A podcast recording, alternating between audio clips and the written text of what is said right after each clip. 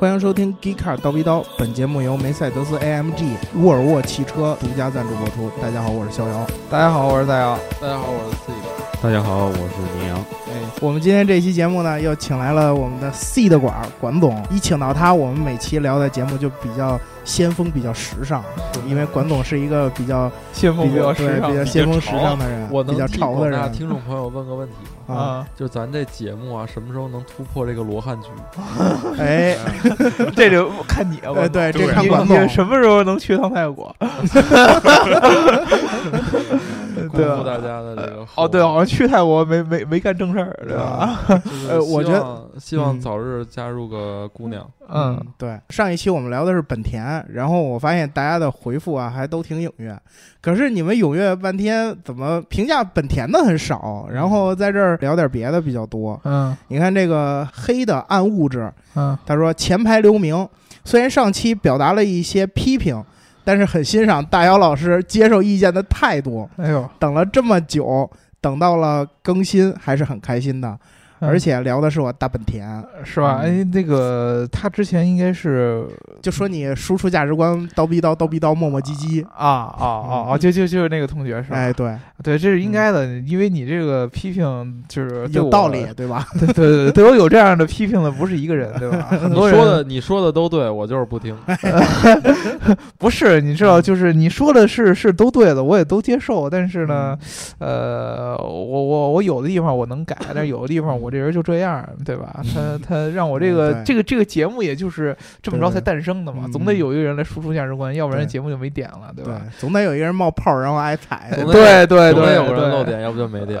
对啊对啊对，漏不了三点也得漏漏漏一两个点嘛，对吧？啊。然后这个沃尔沃汽车啊，这个沃尔沃汽车同志呢，他是之前的本田技研株式会社啊啊，他说满足了，不不做生物项目，对，不做生物项目了，现在又又改到北欧去做汽车了。啊，然后他说满足了，然后继续改名打赏，这个互动模式我觉得 OK，期待以后能聊一聊沃尔沃。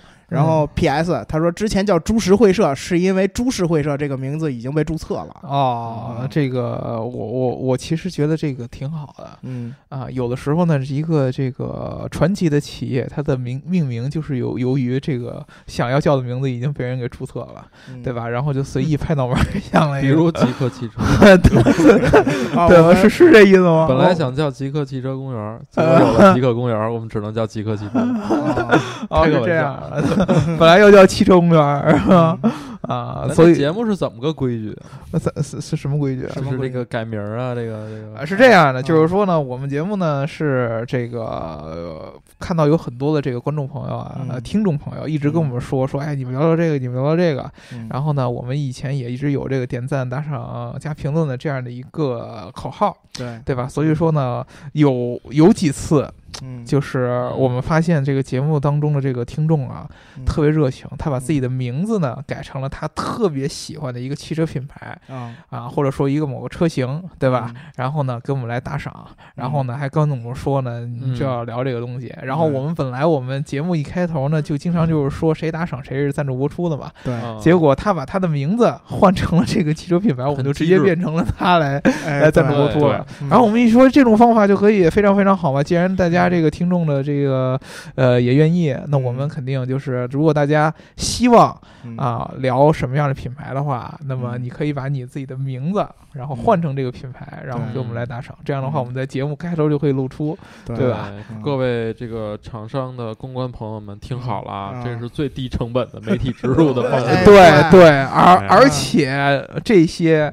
这些真正这个来让让我们聊这些话题的这些听众，都是一定是你们品牌的这个忠忠实粉丝，对吧？绝对的，一定是这个潜在客户。你将来有个什么两折买法拉利啊，对吧？这样这样的机会，然后就别告诉大家了，先告诉王总是吧？对对，两折我也买不起。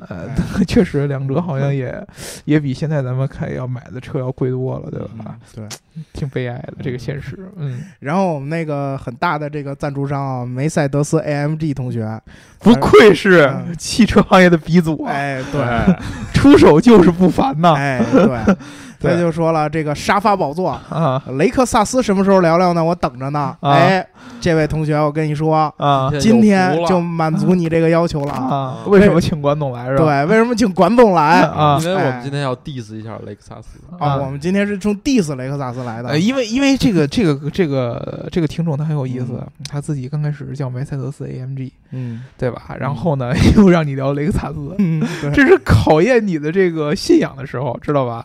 对，之前 AMG 给他聊过了，呃，对啊，还给做了一期大酱汤，对啊，对啊。但是呢，这个就很，人家就有很这个很很会挑这个选题。嗯，雷克萨斯出来的时候，最早就是为了 diss 谁啊？就是 diss 奔驰嘛。对啊，对啊。所以说嘛，我又喜欢奔驰，现在让雷克萨斯，你是要照着这个 diss 奔驰来聊呢，还是要这个吹雷克萨斯来聊，对吧？嗯，这个我要保持我的调性，是吧？对你能不能保持住你的调性啊？对我，我我们一会儿啊，一块儿这个，我们每一个人其实对这个雷克萨斯这个品牌都有一点自己的理解。况且今天现场还有两位雷克萨斯车主，哎，对 对，真实车主的用车角度来跟你们聊一聊怎么样啊？这个品牌，嗯，是对，而且有一位是从英系车迷 换成了雷克萨斯车主，我真的这个问题待会儿一定问你，你是怎么改变你的想法的啊？是是，嗯，然后我们言归正传，然后就从汽车开始啊，嗯，这个。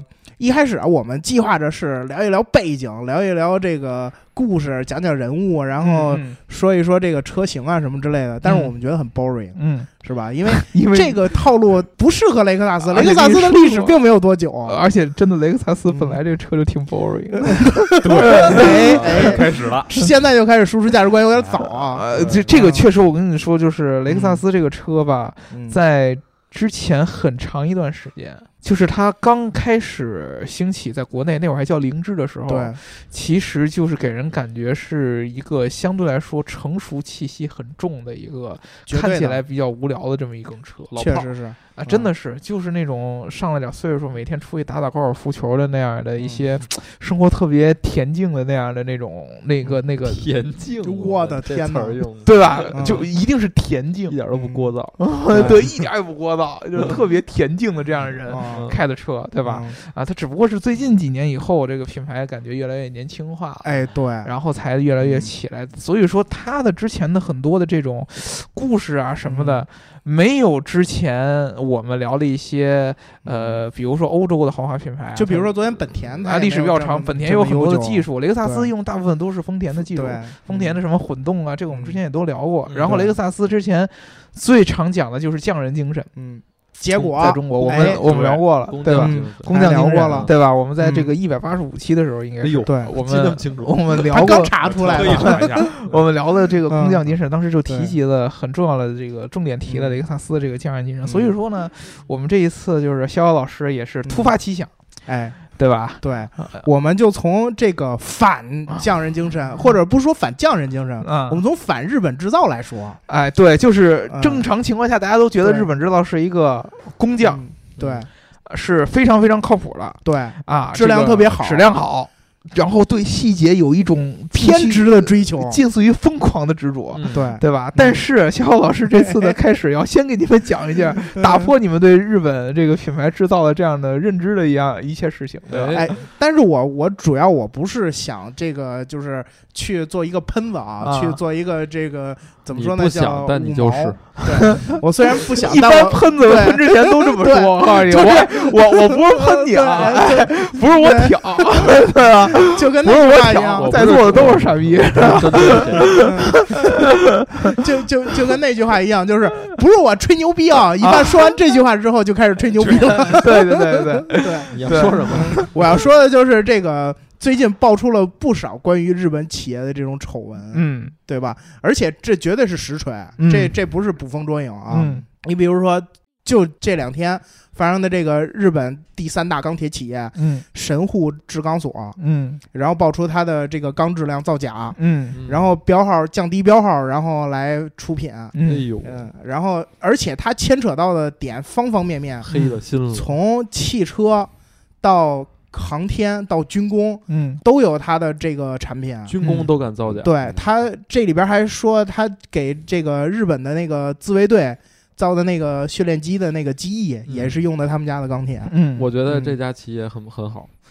很好是吧？对对，从从爱国主义的角度，应该大力扶持。对，是不是应该我们的民族资产过去支持他一把？对于咱们中国人来说，日本只要有一个产业不造假就可以了，对对吧？这有点过分啊！刚刚。钢铁制造造假，对，而且基础的材料，对，而且这个东西它虽然是这几天刚爆出来的，但是往前一查，他这事儿已经干了十年了。嗯，哎呦，你说你说这个日本人这个用着也没啥事儿，对，哎，确实是用着，虽然没啥事儿，但是我觉得这个跟他们之前标榜的这种这种极致的追求还是有很大差距的。崩塌了，对，然后再包括之前好像是也就前三四个月。出的那个高田的那个事件，也对，也是十五年前他就知道有这事儿了，嗯，一直一直隐瞒到现在，结果到后来爆出了很多的，就是很多的媒体啊，或者很多的机构爆出来这事儿之后，他才承认的，嗯，也就是说，我觉得怎么说呢？我不想 diss 日本企业，但是我觉得他是不是有点要走下神坛的感觉？日本其实这个本来他们做事儿就很奇怪，嗯，他很很绷着。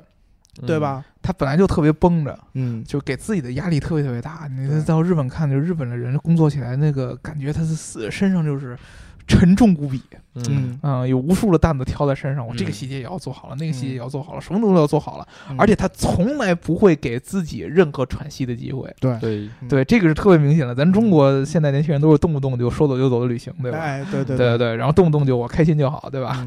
你无所谓的。但是日本人他脑子里就没有那根弦儿。我不配获得开心，我的天哪！这个真的，你仔细看日本人在工作的时候，他是不会，他就，他就，他就不会去想起那根弦儿来。对，这个东西容易就是跑偏，你知道吧？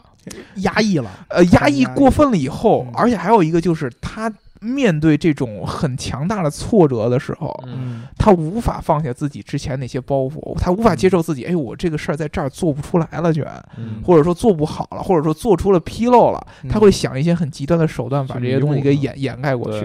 对。对，其实这这这这些事儿就是就是为什么呃日本这个民族经常会走极端的这样的出来，欲盖弥彰，自杀率那么高。啊，对对，他经常会走极端，就是因为他做事儿真的是就是要不然就是极致，但是你这个极致的方向可以各种。各样的转，要不然就过于偏执，对，过于偏执了。你像他十五年前知道这事儿，但是他无法无法承认自己我这块做错了，他是接受不了这个包袱。而且我觉得，就是日本企业有这么一点啊，就是如果你一旦爆出了这个丑闻啊，有可能你一下就完全就跌落神坛了。对啊，对，就不像你，你像大众啊，咱们就说大众破罐破摔，我我我罚了一百八十亿，对，我还接着该干什么干什么啊。但是我觉得这样换成一个日本企业，我觉得这日本企业有可能要垮。对啊，你就像欧洲很多，你像意大利的企业，那。我告诉你，我这块做错了，嗯嗯，我们这就做错了，没做错做错了呗，对，做错下回再说嘛。做错，这就是我们的设计，对吧？哎，你这油盖打不开，我就是让它打不开，知道吧？哎，对我路虎质量不好，我就就我特点，就我性格，对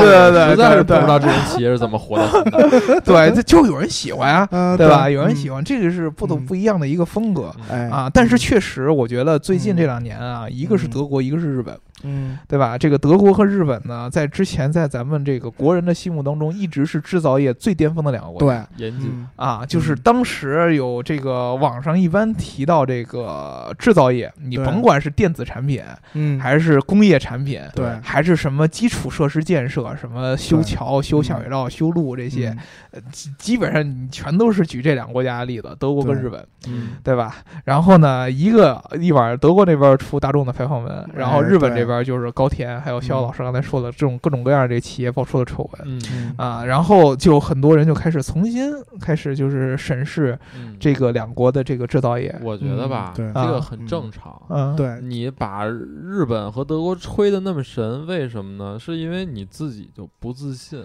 自己没什么东西。说白了，哪个国家都有好有坏，都有真有假。嗯，如果你要是真揪着假着不放。那中国那些东西 就写不完了。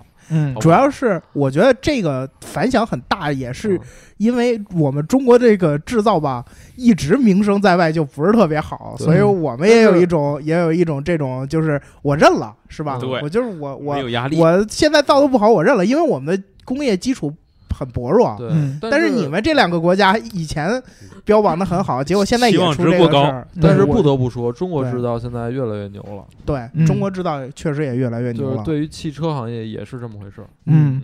就在这个大背景之下，我们现在其实就可以引到我们今天这个话题，就关于这个雷克萨斯。你怎么引过来？也就是，也就是说，雷克萨斯它和 BBA 不一样，BBA 现在已经是就是全世界都已经立足稳了。嗯，然后你你就算奥迪受大众的这个排放门牵扯，然后有了影响，然后也也被罚钱了，然后甚至保时捷前几天都说要跟奥迪撕逼去。嗯，但是你会想到这个，其实我觉得对奥迪。的这种品牌形象的打击并不是特别大，嗯，但是我感觉雷克萨斯，它虽然说现在它也是这个日系的高端豪华品牌，而且我们大家也都比较认可，但是它在这个品牌性上，它照 BBA 还是差的了，嗯。然后在这个阶段，如果我们对日本的，就是慢慢慢慢对日本的制造业这种这种不信任感一增加，会不会影响它？在未来去和 BBA 竞争，我我觉得啊，我先说了啊，我就首先呢，就是虽然我们看到了日本制造业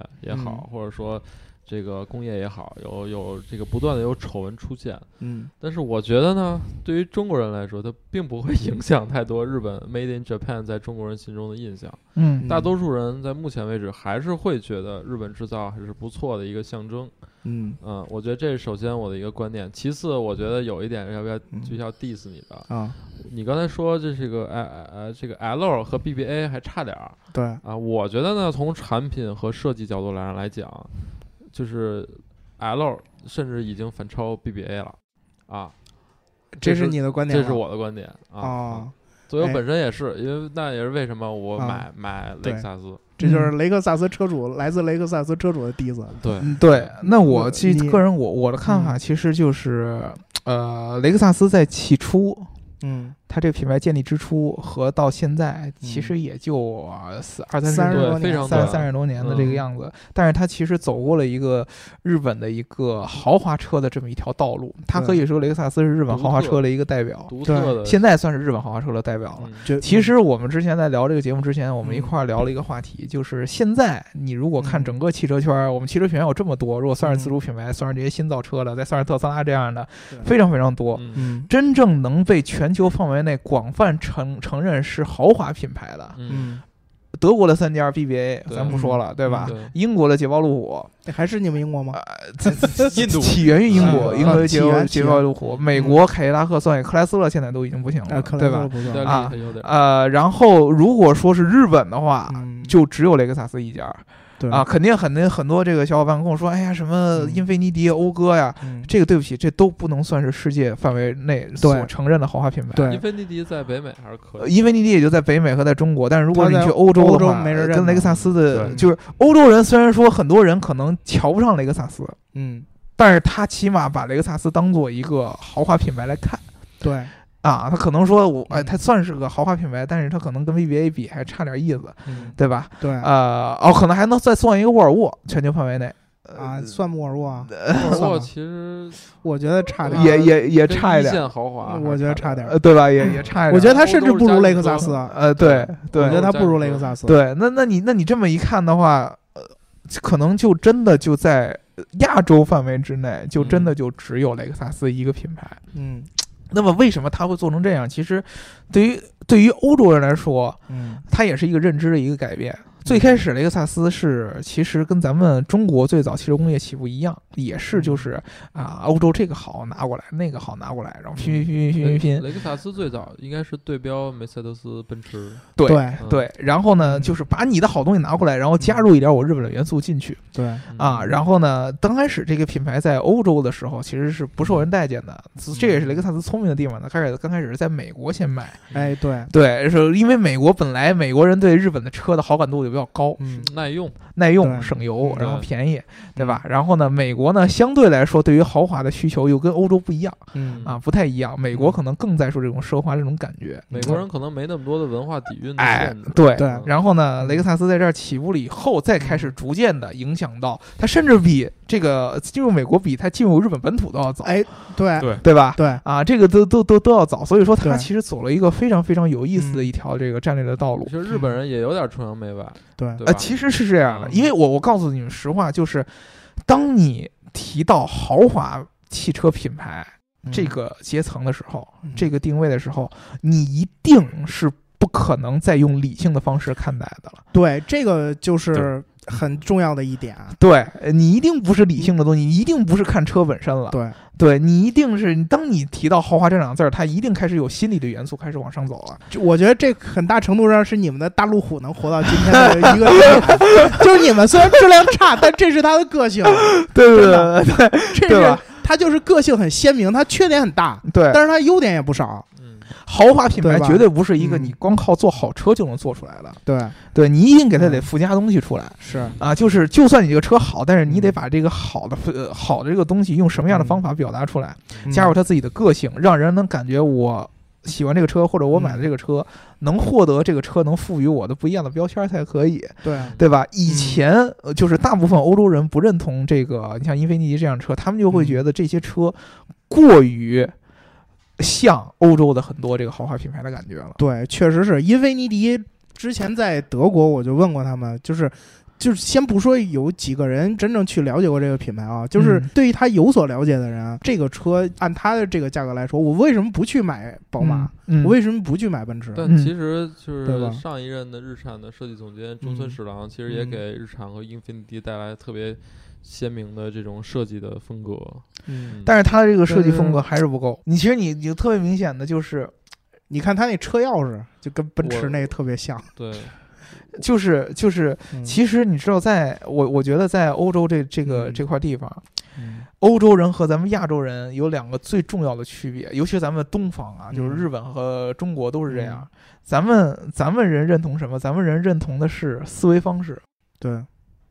你只要你这个人跟我的想法差不多，嗯，你跟我的行事准则差不多，哎，我就特别接受你。嗯，比如说我给你举个例子，你像中国，咱在中国有很多特别火的老外，讲中文，对，然后拿筷子吃饭，然后串胡同什么的，你就特别喜欢的。唱红歌，哎，你就特别喜欢的，就最早那会儿大山什么都是这样，你特别喜欢的，因为我们是靠这种方式，哎，我觉得你懂咱们中国的这样的一些行为准则，你的想法跟我们差不多，我就喜欢你，我就接受你。嗯。欧洲不一样，欧洲看的是血统，嗯，就是你越跟欧洲人学，他越瞧不起你。对，真的是这样，因为他说你再怎么跟我学，你留的不是我同样的血统，你跟我不是一个人种，嗯。啊啊，他反而喜欢你把你自己的东西展现出来。哎，他喜欢你，他觉得这哎，你本来就跟我人种不一样，然后你的想法跟我不一样，我尊重你，对吧？然后你要是说哎，你你你。你老觉得我好，然后你又想成为我，那你在血统上你永远也成为不了我。对，对你，所以说这个关键在于说，呃，跟大家说明白，就相当于我们再怎么着，咱们黄种人不可能变成北欧的那种人高马大的金金发碧眼的那样的人种。但是你可以，你的想法就是为什么我的人种没他好呢？这是你的想法问题，对不对？对，所以说其实这个豪华车其实就这么这么一样。你如果去光去学 BBA 的话，在 BBA 眼里他不承认你。嗯，你有没有觉得，就是以前很多的这个咱们中国的品牌也好，咱们这个这个这个日本的很多品牌也好，嗯，之前德国人一聊起来，总有一种那种略显瞧不上那种感觉，就是因为。你没有展现出你自己的一套东西来，对，哎，就就是之前英国人老老有那种感觉，就是我发现，就是所有人的游戏规则都是按照我那会儿定的游戏规则来玩的，所以他一直活在那个他自己的那个理想当中，对吧？他一直有这种感觉。然后这个雷克萨斯算是在刚开始算是虽然说是移植别的品牌的很多东西，但是后来他走出了一条属于自己的那种日式的那种。汽车生产那么一条道路，嗯，对吧？就是特别特别重视细节，嗯。啊，把这个细节每一个其他可能欧洲品牌都不怎么关注的细节都给钻透，甚至于德国人都不会钻的细节给它钻透了，对。啊，然后用这套东西来做一辆他们觉得好的这个车，慢慢的，然后开始欧洲人开始觉得，哎，你这个方法。我不能说我完全喜欢，但是我我觉得你这个方法算是一种方法。对，对我尊他尊重他的方法。我还是比较同意大家说的这个，就是因为我们如果看现代啊，就是近近几年最新的汽车的从设计角度上来讲吧，咱们就先不说说车怎么样了啊，就从设计角度上来讲，欧洲你看 BBA 基本上走的是一个 less is more 的一个设计理念，也就是说，我能用最简单的线条、最最最简洁的设计去完成你功能的更更多的体现，让你感觉就像苹果这种风格，对吧？这可能这个就是比如冷峻，对对吧？性冷淡，就有点类似于这种，像奥迪，你看就是这样的。但是呢，雷克萨斯它就是不一样。我觉得我看最新的它那个 LS 旗舰的那个车型，它其实设计理念是 more is，more 怎么说来着？more is more 了，就是 more is bigger than bigger。对，它它它一直在一直在堆砌这些设计理念，它的整整车的一些有设计的细节，要就是是其他车型的两到三倍，我觉得。嗯，所以我我我觉得我觉得雷克萨斯是算是走出了自己的一条一条设计的路线。对，对，其实我我觉得这个它的这个 C 的刚才说的 LS，LS 其实是雷克萨斯最早开始奠定这个它品牌形象的时候是很重点的一个车型。最早的时候，这个丰田英二想去做雷克萨斯这个项目这个品牌的时候，当时其实你。你能感觉出他自己内心的一种想法，他是一种自信的一种爆发。对，因为那会儿八十年代，我们上一期就说过了，八十年代是日本经济最好的时候。对对，在八十年代的时候，日本的经济总量达到了美国的百分之七十一，对，是中国的很就无数倍了。然后那会儿他们日本人的自信就源自于，我觉得我世界最牛逼了，已经达到世界最牛逼了。这这种自信是我跟你说是非常非常有意思的，就是为什么呢？就是日本是咱们亚洲的。一种证明就是黄种人不比白人差，嗯，这是真的，就是日本人能做出世界比白人更好的东西来，就证明我们黄种人不比白人差。其实你知道，咱们中国有很多的想法，亚洲人这种想法，因为我们以前跟黄种人之间的一些什么侵略、殖民这些，你老觉得矮人家一头，对。真的就是，就算你内心再怎么着，跟人说“哎呦，你不许欺负我”，你感觉他说什么都是在针对你，你其实你内心是很不自信的。我觉得丰田一二当时要做这个项目的时候，他刚开始跟所有的工程师说出这个项目的时候，所有的工程师也觉得不可思议，因为他们内心的想法就是一个很感性的一个想法。哦，我日本是做不出欧洲那样的车的。他内心是不自信的。而且日本人其实挺谦虚的。对他很谦虚，他我觉得我就是做这种大范围的这个生产链，这种大走量的这样的车我是做不出欧洲豪华车了。他没从技术角度从从来没从技术角度想过这个问题，我怎么能把这东西做好？对，没有人跟他说我们坚定，说我一定要能做好这件事儿。他其实真的是一个项目问题。然后所有人都说：“哎呦，我好像从来没有想过这个问题。日本还能做，还还能照豪华车这样做。你像丰田二这样的人，这毕竟是。”这么多这这么大的一个庞大的一个汽车帝国的一个老大，他有这样的信心。对啊，他觉得我们做了这么多年了，做了半个多世纪的汽车了，对吧？也得展现出我们对呀，对呀，我们积累这么多年，我终于有自信。其实跟那魏建军的感觉，对，就就有点像，你知道吧？歇会儿啊，一会儿再说。就是就跟那个心态是是有有有点相同。我我觉得这个大姚说的特别好，就雷克萨斯，我觉得体现了特别好，体现了日本人这种厚积薄发的这种这种感觉。对他就是说，我我终于找到了。我们的信心在哪？对对对吧？我觉得我可以拿出东西来。然后其实当时我觉得欧洲人对很多人对雷克萨斯的评价是特别有意思的。他就说，就是你以前觉得日本就是一堆精密不行的机器人组成的公司，嗯嗯，对吧？每一个工程师都是那种匠人，啊把那个发动机的细节给你抠的特别细，但是没有灵魂，嗯，对吧？嗯。但是当着当你跟他们这些机器人说你们可以解禁了。嗯，去造一些有灵魂的东西的时候，他们就给你造出了这样玩意儿出来。我看到就是我我就是今天看到那个知乎上那个王洪浩在写那篇文章。嗯。就是他跟那个雷克萨斯 LS 那款车的主设计师叫应该叫徐鹤，跟他聊天的时候就给他聊哭了。为什么呢？聊哭了，聊哭了，哭了。给设计师确实聊哭了。为什么呢？就是因为他做这个车应该是做了五年零九个月，这个车设计。其实它体现的是一种就是西方就东方设计师在向西方设计师一种挑衅。嗯，对。因为你知道咱们东方有很多很牛牛的设计师，尤其韩国对吧？日本对，包括中国也有很多。但他们长期就，尤其其实老老是觉得矮人一头。对，长期在这个东呃西方设计师这个这个这个大的这个环境之下，所就被他影响。嗯啊，就所有的设计的原理，所有的设计的教诲，全都是西方人制定，嗯，我就得简介，我就得这么着，我就得那么着。但其实不是这样的，就我觉得雷克萨斯就日本人这个设计师证明了这点。嗯啊，就我们也可以有自己的设计风格。明总，你特别好。对，明总，你听完了这两位雷克萨斯车主在这输出半天价值观，你你是怎么看待这件事儿？我心情还是有点这个平静的啊，平静是吗？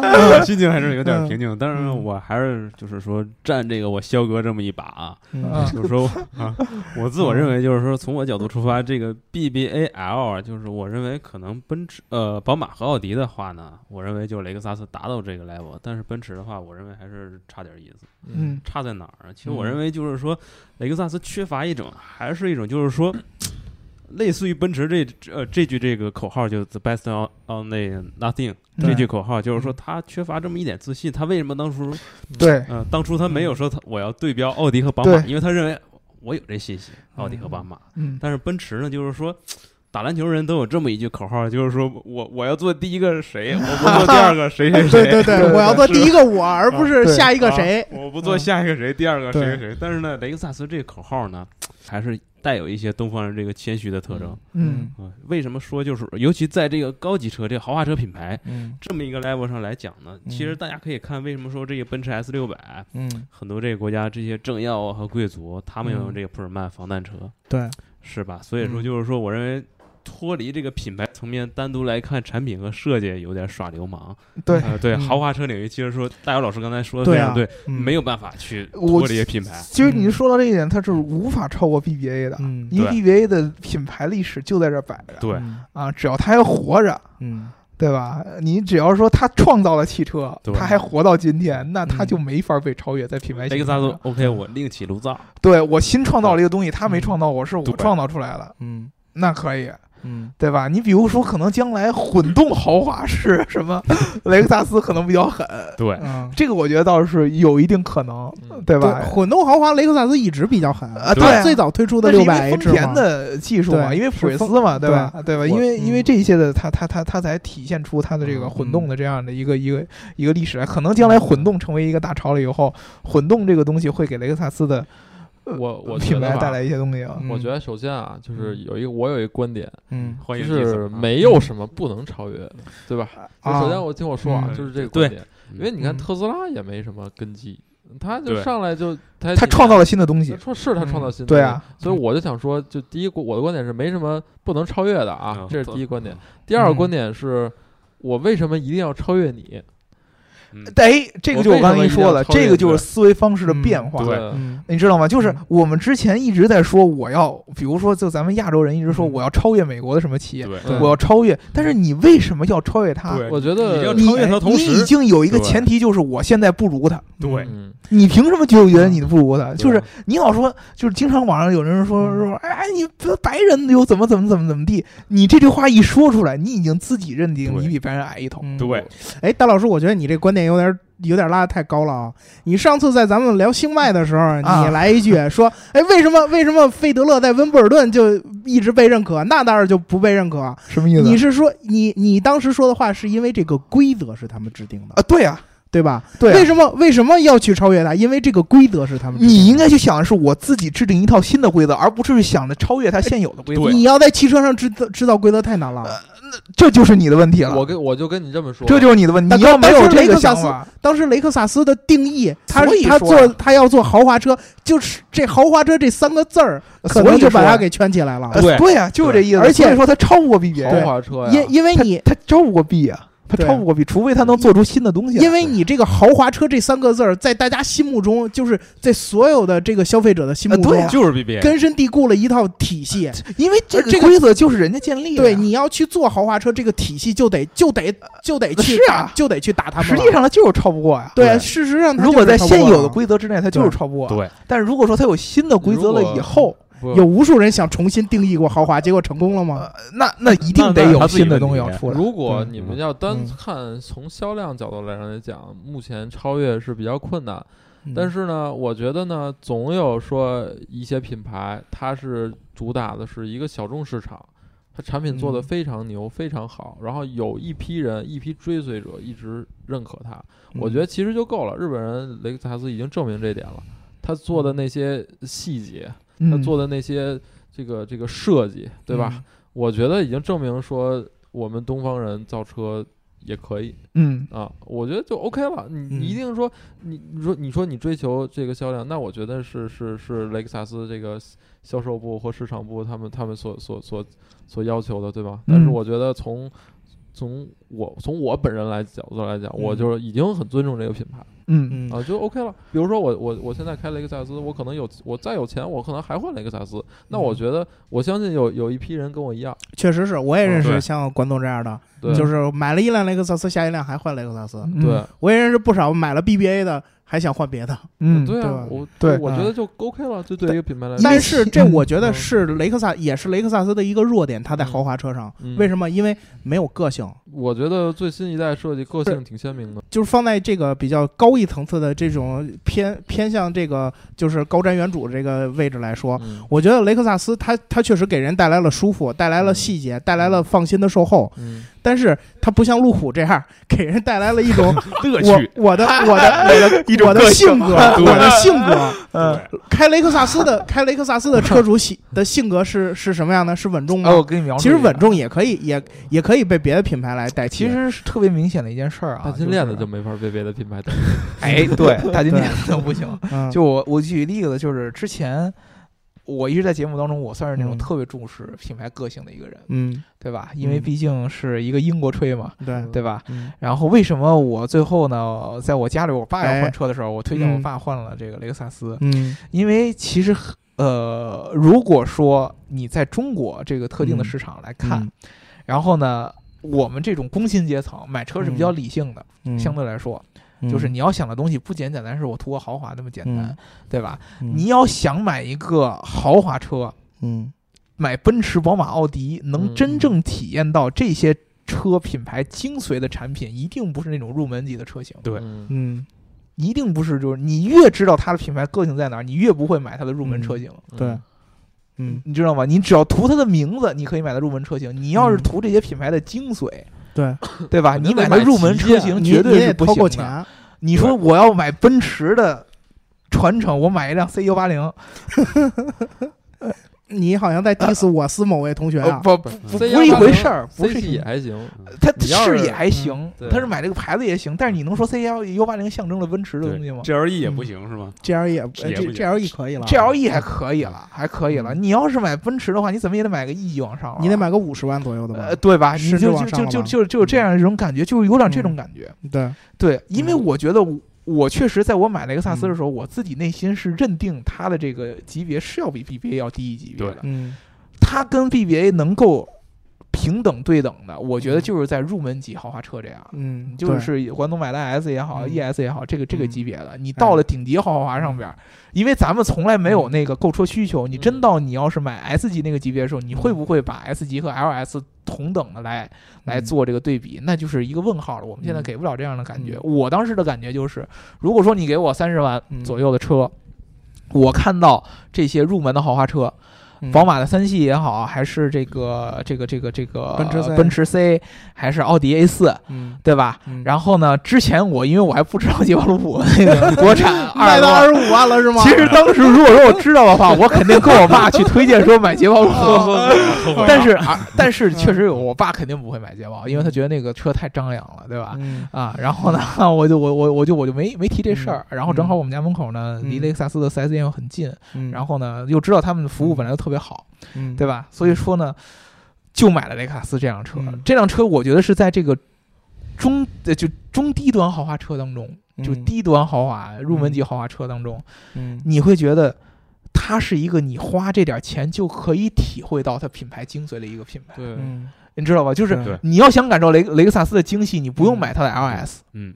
嗯，你买个 ES，你买它的那个 C C T 的车，C T 的车，你你进去以后都能有那种哎呦气质的感觉，嗯。啊，这个是我觉得。对于我们这样的用户来说，我为什么要去选择它？你要是说你给到我一个，我将来变成一个可以买 S 级的人，那我肯定百分之八十以上还是会买奔驰。哎，这个就是我觉得，雷克萨斯为什么在我心目中在旗舰上，或者说在高端豪华车的定位上追不上 BBA，甚至有可能没法相提并论的点。嗯，就是我觉得它的 LS 没有，就是像那个奔驰、宝马、奥迪这三款的旗舰与它下边的车拉开这么大的距离。嗯，我觉得啊，我我我是一观点啊，嗯，就是有一观点呢，我前前两天一直在跟朋友聊，就是这个对于美人对于美的这个这个 这个又上一层，又上一层上哲学了，这回哲学了，看法不一样，有我觉得四个阶段，嗯，最低一个阶段呢是这个与美为敌，嗯。啊。大家都理解了啊，对，我就我就喜欢丑，对吧？也有。嗯、再往上一个阶层呢，就是这个不知美为何物，嗯啊。再往上一个阶层呢，就是知美为何物，嗯。再往上一个阶层就是与美为友，嗯。我觉得啊，就是大就像大姚说，当然我不是说奔驰 S 不好，我也不是说宝马七系、奥迪 A 八不好。只不过我觉得大部分国内现在消这个层次消费层级的人，还是处于不知美为何物的这个阶级。嗯，我觉得一旦是知美为何物，或者说与美为友这个阶级的有钱人，嗯，我觉得啊，他选择 LS 的几率还是挺大的。管总，但是我想问一句，就是 L S 的这个新一代的这个 L S 五百 H 的这个这个设计风格啊，你觉不觉得它不像是一个就是成熟的男人应该选择的车？因为它过于年轻化。不是，是这样的，就是现在所有的豪华品牌，其实所有消费群体，它的年龄都是，就是。再往下降，再往下降，对，这我知道。原来五五十岁的人才能买这些车，那现在有可能三十五岁的就是心腹阶级就可能买了，对吧？那我不是，咱们在座的都不是，所以说我很难说站在那个消费群体去给大家建议。对，但是我就我现在这个水平来看，就是如果我有钱了，我一定会选择 LS。这个我我换位思考发下言啊，就我非常赞管总一句话，就是说这个与美为友，嗯，是吧？不知美为何物，这这个这么一个这个哲学道理。因为我确实其实是，仅从这个 L S 五百这么一款车，就是它这个产品力和设计角度分析，我认为。它是不弱于奔驰 S，对，甚至我认为有反超的。它细节上，我觉得已经超越了。但是呢，我认为就是说，仅仅说就是说，站在这么一种 level 人，就是说我可以买奔驰 S 这些人群呢，我不知美为何物，我没有达到这种水平，这点我是不认同。因为这世界不仅仅有哲学，这世界上，比如说我要从历史角度分析，我还说。不不不，啊，说不与历历史为友，不识历史是吧？我明白你的意思，就是说，亨利福特说，历史是一坨翔啊。买车，买车购车需求就是就是千差万别，每个人都不一样啊。但刚才大姚说，可能入门阶级会选择这个雷克萨斯，嗯，对吧？我反而倒是觉得，我要是旗舰阶层，我更愿意选择雷克萨斯。旗舰阶层选择雷克萨斯，旗舰阶层选择雷克萨斯。像我现在没开旗舰，我开了是一个雷克萨斯 IS。嗯，我我其实说，咱们聊点实在的啊。嗯，就同样级别的 IS，就是我买了这车了。同时，我也开过这个奔驰 C。嗯啊，然后我也开过这个宝马三二三二八，反正都反正三系也开过。嗯，然后那个奥迪 A 四 L 我也开过。然后就新款的奥迪 A4L，然后那个最最最新的这个阿尔法罗密欧朱丽叶也开过，也开过。还有什么同级别的吗？ATS 也开过，Q 五零也开过，ATS-L 也开过，嗯，对吧？所所有都开过，我还是会觉得，就是如果我再选择，我一定还会选择 IS。就为什么呢？因为我觉得就是雷克萨斯，有很多人说啊，它也不纯粹，对吧？我纯粹你买宝马运动，对吧？买买朱丽叶，对吧？纯粹那是很燥，开起来非常灵活灵巧。但我觉得 i s 它做到了一点，就是它把底盘的这种高级感做出来了。嗯，就底盘的高级感，我不知道大家能不能理解啊？玄学，玄学啊！不，这不是玄学。哎，其实有一特别明显的一个感觉，我觉得我他刚一说，我又有一个想到了，就是我之前啊，嗯，我哥们儿里边有好多买过雷克萨斯的，嗯，家里边，嗯，然后呢，但是呢，他们跟我说了以后，我经常就是以前我对雷克萨斯想法就是一提雷克萨斯，嗯。一撇嘴，嗯，就那么回事儿吧。真生动这表情，对吧？就是，嗯嗯，就就就就你想不出什么特点，嗯。啊，你你也不觉得这车不好，对吧？对啊，你说不出它哪儿好，嗯。但是你只要是你坐进去过雷克萨斯，然后你真正开过一段时间，嗯，你就雷克萨斯就是那种车，就是你乍眼一看你看不出什么新鲜玩意儿来，嗯，你越开，你能感受到的细节越多。对，你就越爱上这款车。他很照顾你。这如果说你开过，你就像他这样的开过 IS，你可能会将来会选择 LS。但是如果说你第一次买旗舰的话，你可能也相对来说它的这个是认知度就会差一些。这点说的非常对，因为你不知道雷克萨斯的细节在哪儿。真的，因为它的第一眼细节是真的是看不透的，你真的看不。但是你越开，你越会光。我记得当时特别明显的一件事就是，我第一次坐到一个雷克萨斯那车内饰，我第一眼看到这个价格能把酒红色的内饰给我做的这么好看，是我那个吗？对，当时看的不是你那个，当时最早是那个咱的那个 NX 借了一个试驾车啊，对啊，我当时我之前最早的时候，我第一次进雷克萨斯的时候，是我哥们儿的一个车。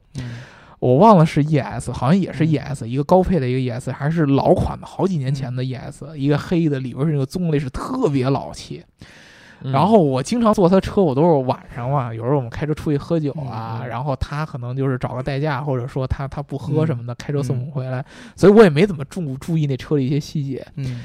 所以说，真正是那次咱们借那个 NX 试驾车，当时就是一个酒红的内饰了。第一个从 SUV 从外表来看，哟，我一看雷克萨斯怎么这么年轻了？嗯。然后第二次进去以后，再看它的整个内饰那个整个的风格，你就开始注重哦，这个品牌的点吸引人的地方原来在这块儿。对。然后你再接着往下看，它就是你逐步逐步逐步的吸引你。嗯。奔驰、宝马、奥迪这样的，就是一提出名字来。就能扣你心弦的那种，先爆炸，先爆炸！哎呦，你买一奔驰，就这人什么都不懂，买一辆奔驰，哎，不一样。你再说这是 S 级是吧？就更又更不一样，对吧？这是第一眼的震慑力。但是呢，雷克萨斯这种就属于你需要你内敛的，就逐逐渐去去体会的。而且尤其是咱们亚洲人，嗯。就是我们亚洲亚洲人其实有我们独特的一套的这个审美和这个思维方式的。对，呃，欧洲人特别崇尚于表现，嗯，礼貌的同时要用礼貌的方法表现出自己的观点，这是欧洲人的想法。就是你看到欧洲人用礼貌的方法撕逼，这简直就是特再正常不过的事儿了，一直在撕。咱们中国人是很崇尚中庸的，日本人也一样，我们中庸去崇尚于群体效率，对吧？我们为了达成某一件事儿，我们可以先把这些其他的这些都都给放下。我们我们以和为贵。美国人已经另一个极端了，就是我要把这个 diss 你，diss 你发扬到呃，I don't care 发扬到光大，就是我要崇尚自我，要崇尚自由，要奔放。但是你你看，我们现在受这种审美的影响太影响呃影响太大了。欧洲的审美、美式的审美，对吧？对我们影响都很大。我们渐渐的好像已经失去了我们本身。呃，就东方就是亚洲人民呃亚洲民族那种审美方式了，但是你到雷克萨斯这个看多了以后，你会发现慢慢的开始唤醒起你以前的那种嗯。亚洲人那种思维方式。我当时就是我爸就是一特别传统的一个一个一个中国的那种思维方式的人，就是他心里边又想着，哎呦，我努力一辈子了，工作一辈子了，嗯，他就跟我说，我可能这辆车是我这辈子开过的最后一辆车，嗯。我像我爸也也五十多了，对对吧？啊，然后工作这么多年，辛辛苦苦的攒了点钱，想换辆车，然后说说换个好点的吧，又觉得就是自己也就是个普通的一个工薪阶层，你换一个特别好的车吧，显得太咋呼，对吧？你要换个就特别普通的，说比如说看个看个什么日产这类车，又不甘心。就觉得哎呦，我我这辈子剩下就开这个车是吧？又不是买，又不是真的狠不下心买不了那个贵一点的，所以他最后还是就是我跟他说这车有自己就偷自己偷偷去开，开了以后发现哎这车确实各方面他都觉得好，他才决定去买的。这个特别符合他的那一套那个审美。我我我刚才有一观点，就是你们刚才聊了很多，就是豪华品牌汽车的消费，嗯。啊，就是还是品牌。居居居多，就是这这个会占很大一部分对影响因素。对，我是想说什么呀？就是说，如果是选择普通的品牌的车型，那大家还是要多注重它的实用性啊，就其他的。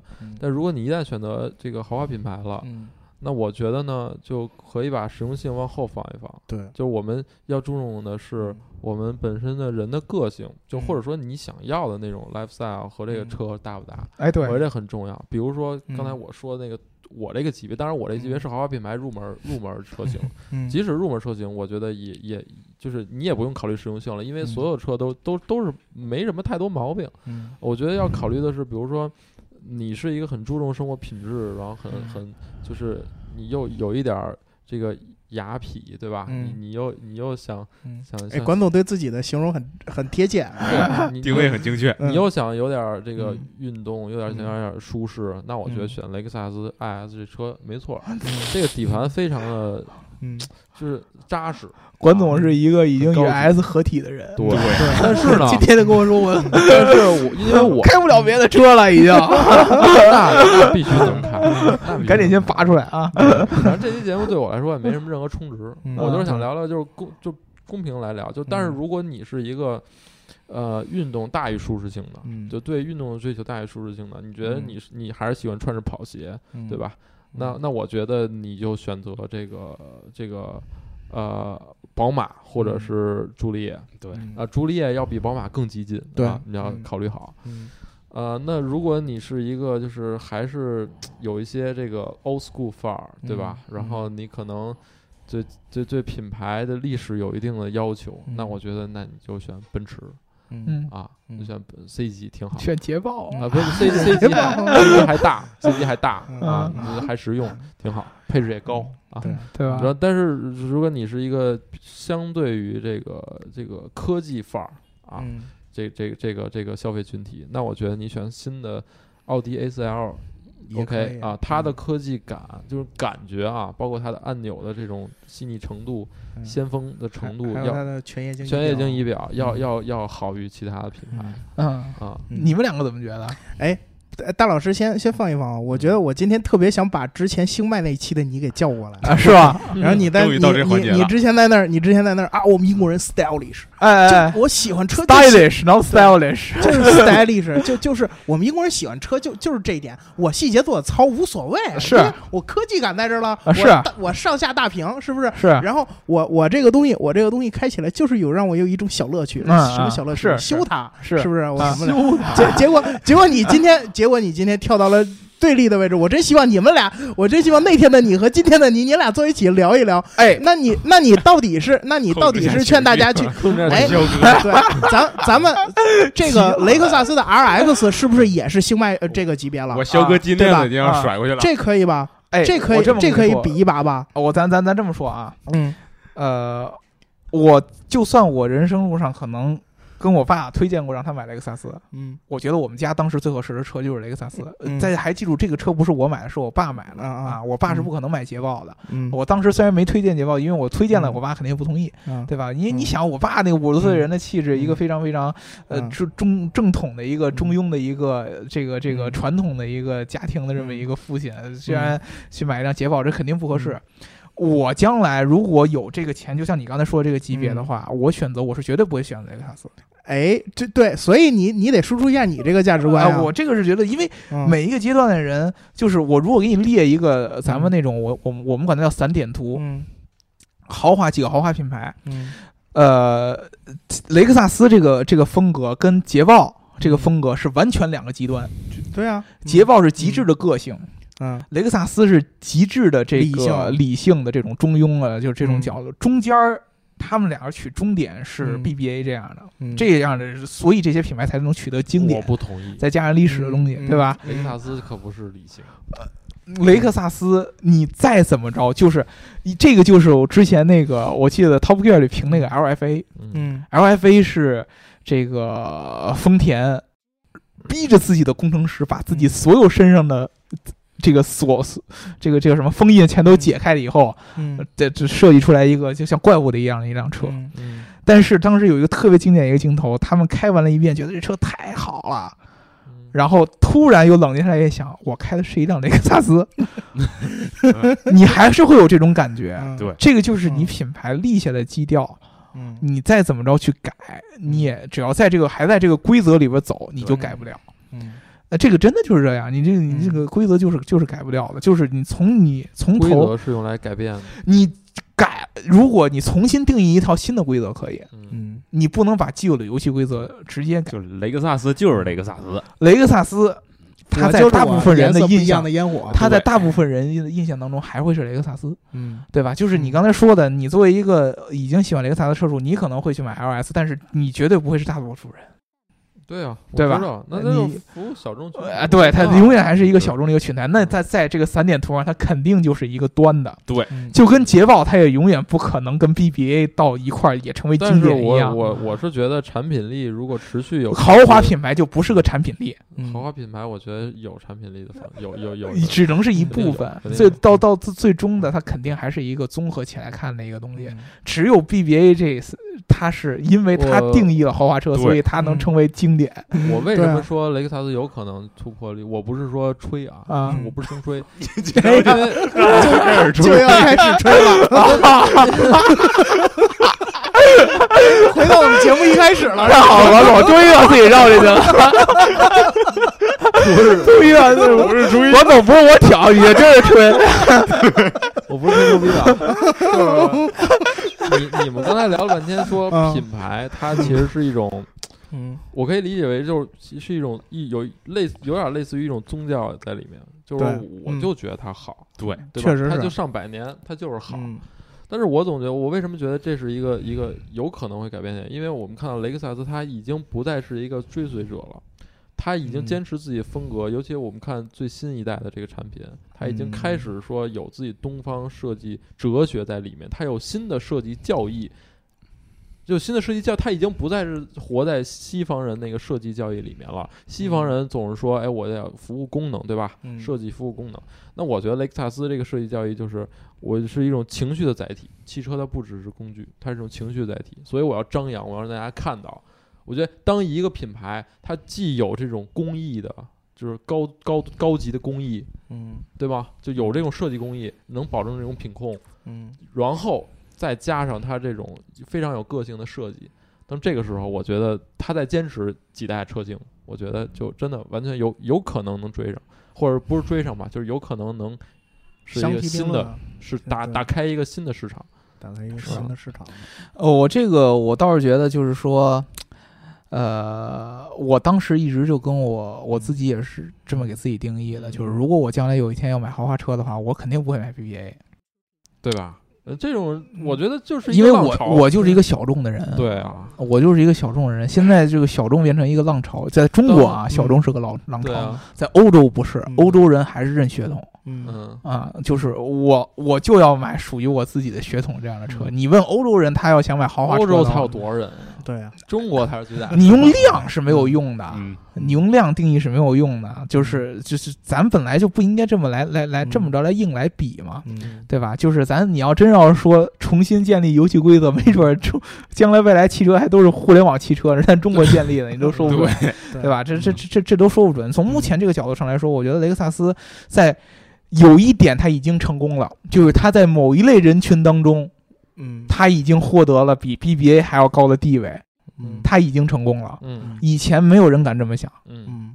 它可能永远无法成为大部分人都能认同的一个豪华啊，就是比 BBA 国产，呃，比 BBA 都高的豪华品牌。因为如果说有一天它真正成为那样了，它也不是那些人最初喜欢的雷克萨斯了。嗯，这可能，肯肯定是就跟就跟保时捷做了 SUV，就跟我我我，哎，对 对，对对对，就跟捷捷豹也是一样，捷豹就是它它它性感就性感在它的小众上，就是它一定是那个散点图的那一端的人。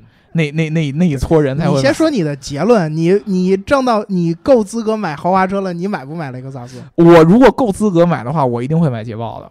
当当捷豹让你失望的时候，你有没有可能选择雷克萨斯？当捷豹让我失望的时候，那我继续失望下去。那我就继续失望下去。嗯，就是修的，嗯，就是修。对啊，对啊，就是我我觉得啊，嗯，我。没有绝对，我觉得，我觉得不是说绝对。我我这辈子，我如果说我不买辆捷豹的话，我就不痛快。那你比如说你买完了，然后觉得这哎这车没没达到我想象这种，那我哪知道我又没买呢？然后你你会不会也换到雷克萨斯？这样吧，再再说你就给我三十万，我买一国产的，行吗？行吗？然然后咱聊一节目，然后我让我觉得这个国产这怎么样？然后我再跟你说，哎，我觉得我还得买一辆进口的，是吧？嗯嗯。哎，那明总你怎么看？其实就是说，从我角度出发，我认为就是说，雷克萨斯其实他现在，我们其实所有就是四个人在谈论这个话题，其实就是说忽略一个点，就是雷克萨斯自己，他其实是处于一个转型期的。嗯，对，所以说就是说，我认为还是说不把话说的那么绝对吧。嗯，因为它处于一个转型期，可能就是我比较站这这一点，我是站 C 的这个观点，就是说，呃，需要看几代车型，然后呢，看它就是能否重新定义这么一个规则，它有这么一个机会，当然也有失败这种可能性。而且，对，而且我觉得看雷克萨斯也不能离开丰田，对啊，我要看丰田，丰田其实其实雷克萨斯技术。啊，相对来讲，它还是就是稍显保守。从技术，对纯技术的，它一般都是在丰田上去去做验证，然后再用到雷克萨斯上。然后，但在设计上，它还是蛮激进的。对，所以我觉得有丰田这个，尤其是最新的这个这个。叫什么 TNGA 这个这个新的新的这个平台，然后做技术支撑，然后未来雷克萨斯在玩一些细节啊，工艺上玩一些花样，概念上玩一些花样。哎，这又是一个特别有意思，品牌上玩一些花样，对，特别有意思一个点，就是雷克萨斯跟这些其他豪华品牌不一样的地方。其他豪华品牌它做的就是豪华品牌，嗯，雷克萨斯它是一个丰田做的一个豪华品牌，它算是玩票，对。那不是玩有哲学性质这么一个品牌在里，它算是它算是它就算从技术角度上来说，你也会觉得有点有点有点奇怪。为啥奇怪呢？就是它用的技术是丰田的技术，丰田技术并不差呀。哎，但是丰田的技术不够不够豪华，不够不够对，不够逼格，对，不够一个赛艇，不不够一个赛艇。技术没有逼格可言，技术就是技术，真的。底盘、悬挂、发动机、变速箱，当然以后可能没有了，以后可能就是电动机、电池。技术就是技术，技术没有任何花活儿啊。丰田的技术并不比欧洲差。嗯，所以说就是说，所以我看两位老师有点卡住了啊。我我我我在我我我在琢磨他这个说的这个事儿，就是技术，其实他突然又给我们带来一个新的一个视角，就是我们看技术的时候。我们对技术的了解是什么样的？对我们是经常给技术贴了标签儿。呃，你是给技术贴的标签儿的，嗯，因为你为什么？比如说，你为什么觉得捷豹路虎的车在某些技术上是好的？因为它以前它做的那个车就是高性能车，对对对吧？你觉得宝马它的运动性在哪？你觉得它就是高性能车？嗯，这就是为什么你就算是呃三厢一三厢的那个一系出来了，你也是 运动型车，对吧？因为它它它，你说它有什么运动型的技术吗？嗯。对吧？人都前驱了，你还 运动型技术啥的？没没什么运动技术了，对吧？但是它还是这种感觉。对，就这个东西，一旦到了豪华品牌这块，你就是在任何一个点上你都分不开。对，品牌就车上的，不管是动力什么技术，都是有很强的感性的东西在里面。对，因为品牌给它赋予的标签太大了。嗯，那么你就是就是相当于 GTI 哎 GTR 这样的车，嗯，它的技术再怎么强，嗯。但是你纯跟技术上的比，嗯，对吧？它跟保时捷的很多的技术还是，对吧？还是感觉就是不太一样。嗯啊，一个是那种从开刚开始就是做这样的技术人出来的，一个是做大大范围量产车的人，为了证明我也能做它，然后做的。对，就专门为了刷牛北。但是呢，很多九幺幺车迷还是不服这下。就是你为了证明自己，你永远矮人一头啊。嗯，这么你为什么要跟人说你要证明你自己呢？嗯，你要证明自己，证明你比原来，你承认了你比原来，你你比人家要矮一头，你才要这么强烈的证明自己的欲望，对吧？这个确实是一个，我就觉得你说的那个是对的。他能不能在这段时间找到一个属于自己的东西，让比让欧洲开始想着我想要向雷克萨斯证明我才是欧洲的王者，对标雷克萨斯了，你听不到这样的事儿，对。对吧？自己就是标杆儿，嗯，对他他他就一直就有这样的，我就是标杆儿，我甭管我做的好，我技术不如你，我还是标杆儿，不好意思，对吧？他还是标杆儿，他就是这么一个感觉，这就是这个豪华车这种特别奇怪的一件事儿。这也就是为什么可能你日系日吹跟德吹永远吹不到一起去，绝对吹不到一块儿，永远吹不到一起去。日系是特别特别特别这个东方思想的这种。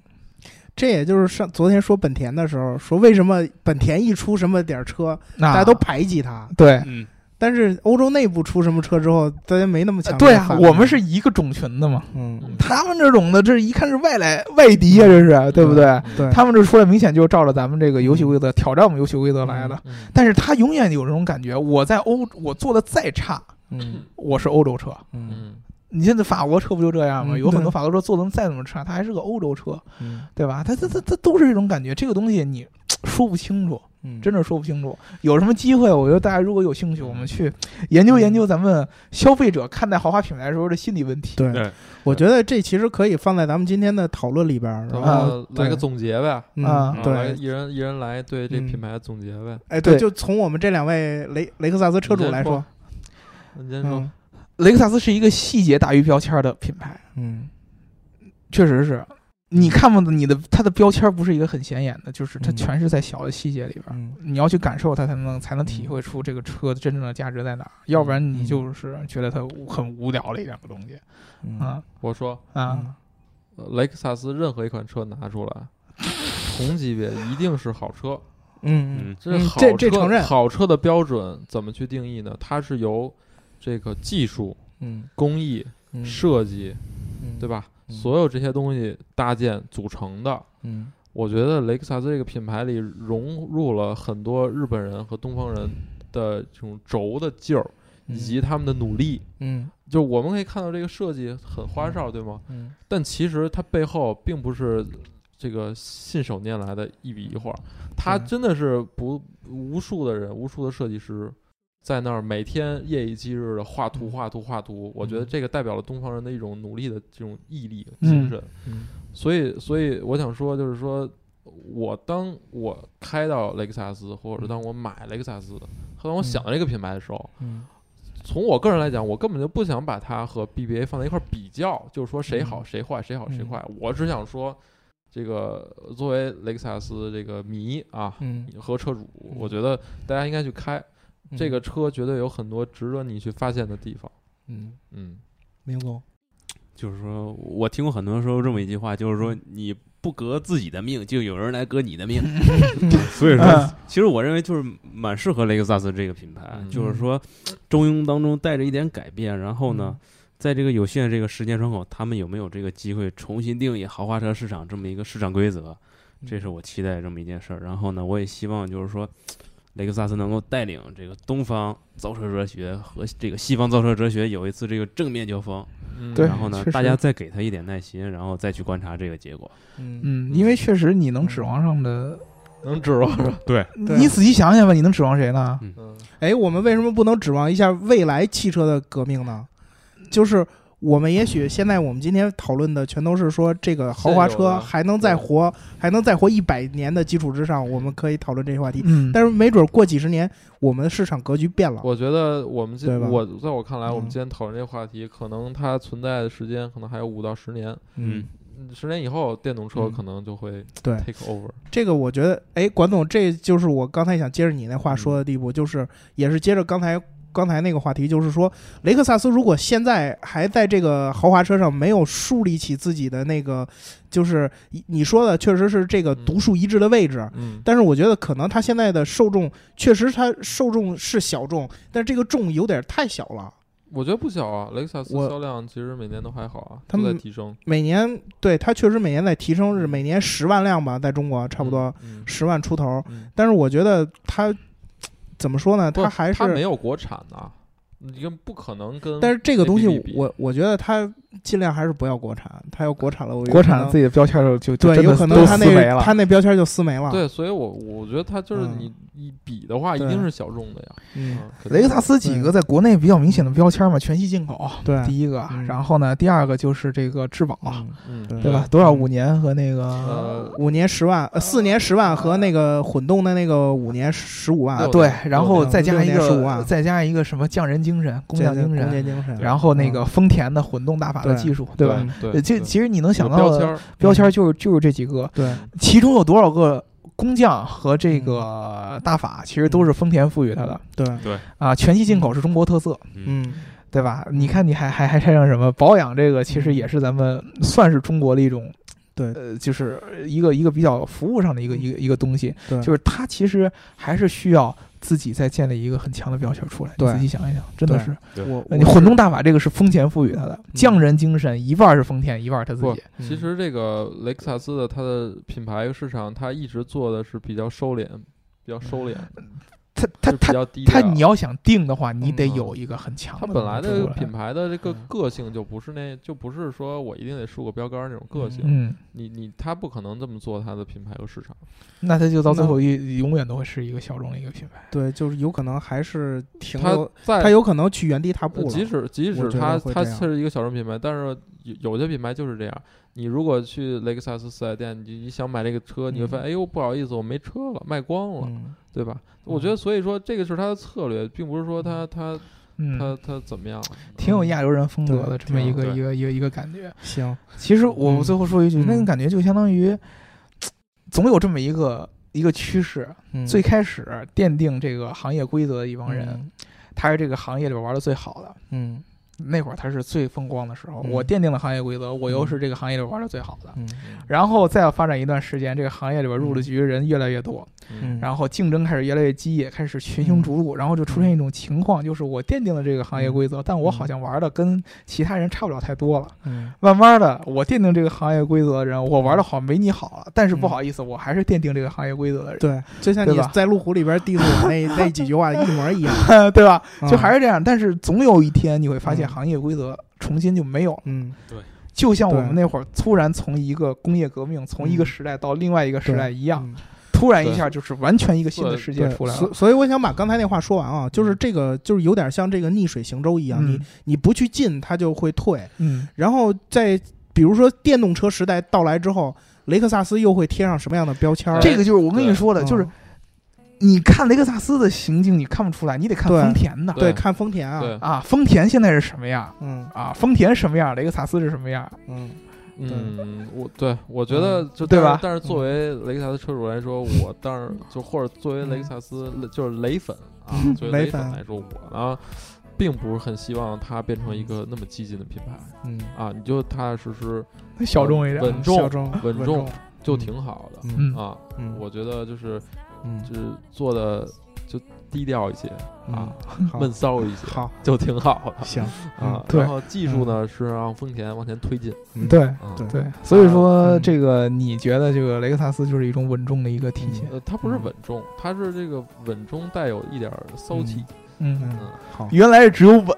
啊，最近几年改出点骚了，改出点骚气，改出再过几年全骚，不稳了。我刚才说的就是情，那是捷豹了，情绪。全骚不稳，不就是捷豹了吗？对。吧？雷克萨斯不稳，对啊，全骚不稳，不就是不就是捷豹吗？就是你们的捷豹路虎，对吧？对，嗯，那行，这种感觉特好，恰到好处，恰到好处，别别激进，也王总原来是一个很骚的人，现在加入一点稳，对，就是雷克萨斯调调教出来的是吗？对对，我就是全骚的人。但是我奔驰也骚，对，奔驰也有骚的，对吧？小姚老师截一下尾巴。嗯，那我们今天这个话题呢，就讨论到这儿。关于这个雷克萨斯，各位观众朋友们有什么自己的看法？嗯，可以在我们底下留言，跟我们大家讨论一下。你是不是雷粉也好，可以 diss 我们四个人，对吧？对对对，说出你的观点，可以跟我们四个人来讨论。嗯，然后听节目呢，记得点赞、打赏、加评论，点赞、打赏、加评论，点赞、打赏、加评论。嗯，我们下一期节目再见，拜拜，拜拜。